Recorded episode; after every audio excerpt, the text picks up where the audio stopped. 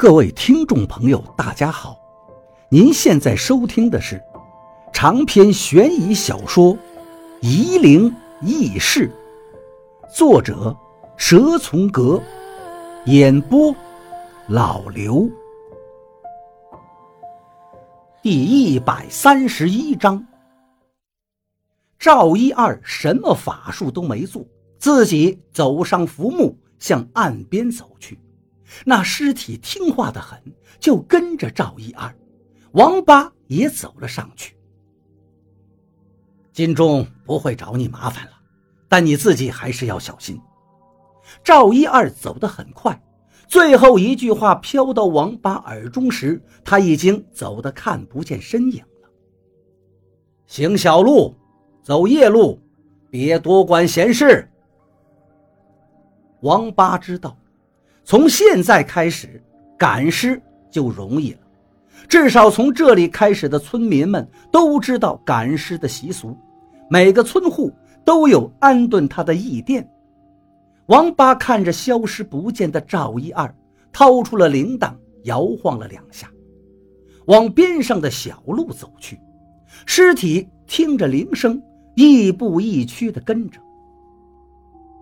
我没力气跟黄金火和罗师傅两个人的合力相对抗，我努力想着一些能分神的事情。我想着曾婷，他现在的病好些没有呢，我又有好几个月没回家了，爹妈是不是又挨个给同学打电话打听我的下落了呢？不行不行，我做不到。我摆脱不了他们两个人联手控制我的行为。我的头脑仍旧清醒，但我的肢体已经不属于我了。我的身体已经半截伸到电梯井里，一只手死死地抠着电梯井的墙壁。我在用仅剩的力气挣扎。我看见电梯井的底部已经铺了一层厚厚的石灰。全是他们从火葬场里弄出来的这些骨灰，里面的魂魄就等着一个死在这里能镇得住他们的魂魄。那个魂魄应该是黄根牙子，可现在是我了。他们正在等我呢。想到我的命运竟然是给一个房屋扛电机，我心里是万念俱灰。又十分不甘。忽然，我身上轻松了，束缚我的无形力量消失了大半，我现在能控制自己的躯体了，真好啊！我的手脚又重新属于我了。我用力一推，远远地离开了电梯井。由于用力过猛，我冲到了黄金火和罗师傅面前。黄金火跪到地上，哭着喊道：“不行，我不能，我不能啊！”罗师傅气急败坏，对着黄金火骂道：“你这个没出息的东西！”我伸手去抓罗师傅，罗师傅一低头，我只抓到了他的头发。罗师傅跑开了一步，我的手里竟是一把稻草。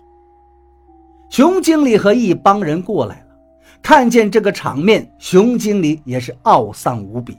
他指着黄金火道：“老黄啊，老黄，我要被你整死了！”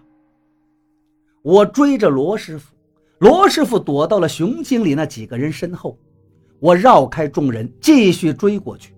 罗师傅惊慌失措，仍旧绕着众人跑，和我玩老鹰捉小鸡的游戏。黄金火对着罗师傅喊道：“罗天师，对不起呀，我实在下不了手啊。”罗师傅边跑边骂：“你个熊包，还在这里装，叫老子天师！怪不得师傅说你没得用，不愿意教你。”罗师傅一说话就跑得慢了点，被我扑上去抱住了。罗师傅身上。被我接触到的身体猛然间窜出了火焰，罗师傅尖声叫喊，却又挣不脱我。我腾出一只手，把他的琵琶骨又给抓了起来，把他提到了电梯井旁。罗师傅的身体很轻，提他比我当年做搬运提一筐水果要轻松得多。我把罗师傅提到电梯井的上方。你狗日的要挣地基是不是？老子现在就让你去挣地基！我心头火起，把罗师傅的身体不停地往墙壁上狠狠地撞击。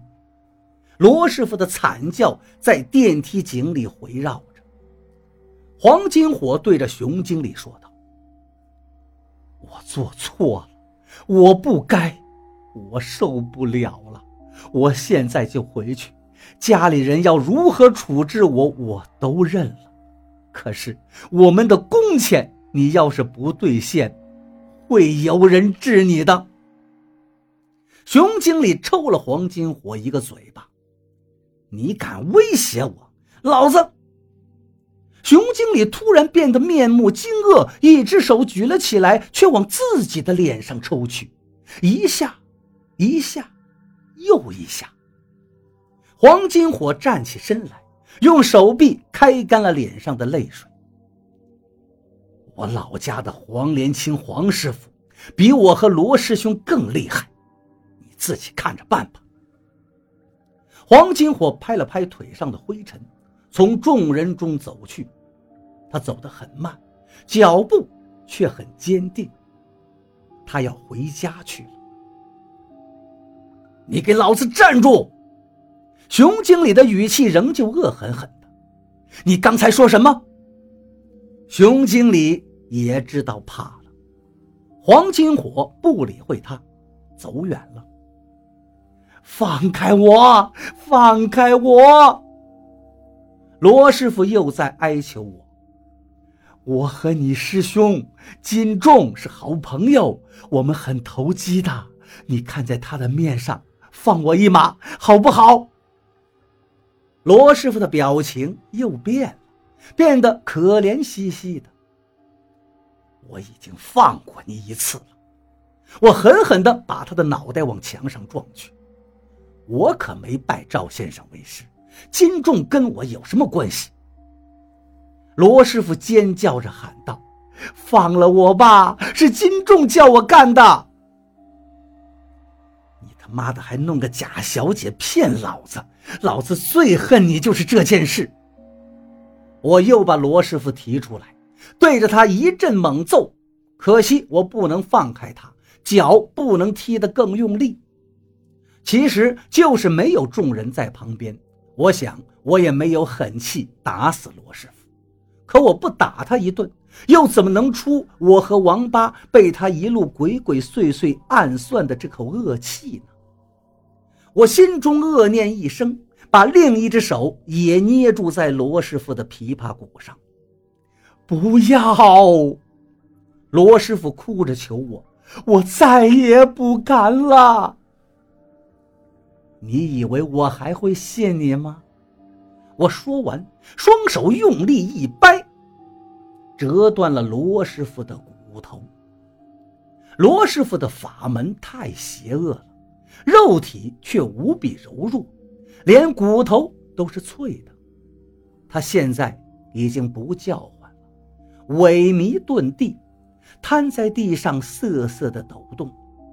风宝山最有狠气的神棍，就被我一介凡人给废了道行。